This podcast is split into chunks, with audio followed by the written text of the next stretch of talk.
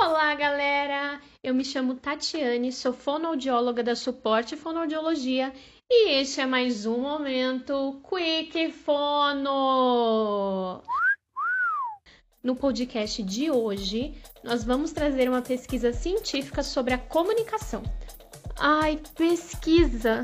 Sério que é pesquisa? Calma que vai ser bem legal. Vem comigo. Você já parou para pensar o quão longe a sua comunicação pode te levar e até mesmo melhorar o seu desempenho no trabalho? Exatamente para isso que nós estamos aqui, para te orientar e acompanhar o seu sucesso, né? Claro. Então, vamos ao que interessa. Essa pesquisa foi feita pela PUC de São Paulo e dividiu operadores de telemarketing em basicamente dois grupos. O primeiro grupo tinha uma péssima comunicação, e por conta disso ele foi rejeitado por 93% dos clientes. Já o segundo grupo, com uma boa comunicação, foi super aceito por 92%. Olha só essa diferença. Tá, mas e aí? Por que o primeiro grupo foi tão rejeitado? Esse grupo foi avaliado por alguns fonoaudiólogos e o que mais chamou a atenção deles foi volume elevado, pouca entonação na voz, velocidade acelerada, falta de sorriso na voz e uma linguagem negativa. Mas deixa eu te explicar o que é isso.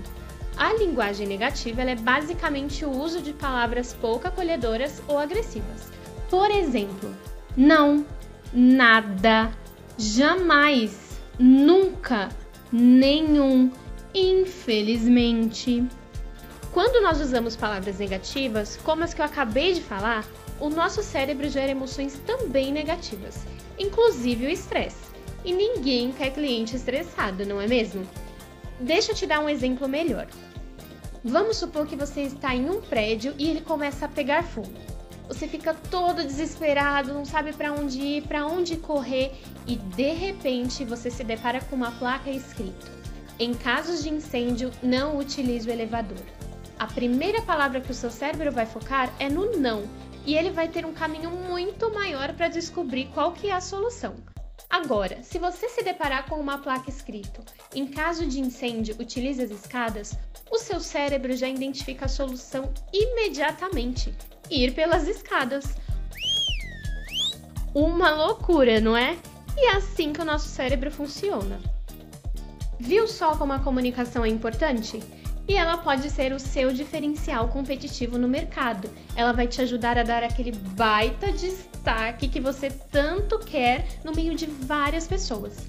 E agora eu quero te desafiar a fazer uma coisa diferente. Treine a sua entonação, observe o seu volume de voz, sua velocidade da fala, amplie o seu vocabulário e, claro, não se esqueça da linguagem positiva. Inclusive, já conversamos sobre alguns desses aspectos nos últimos podcasts. Vai lá e dá uma conferida, hein? Eu aposto que o desempenho do seu trabalho vai ser cada vez melhor e você vai se sentir ainda mais motivado nas suas atividades. E assim eu vou ficando por aqui. Reforço que os nossos contatos e o link do artigo estarão na descrição do podcast. Se precisar, é só chamar, tá bom? Mudamos o nosso atendimento, mas não empenhe em cuidar da sua voz. Até logo!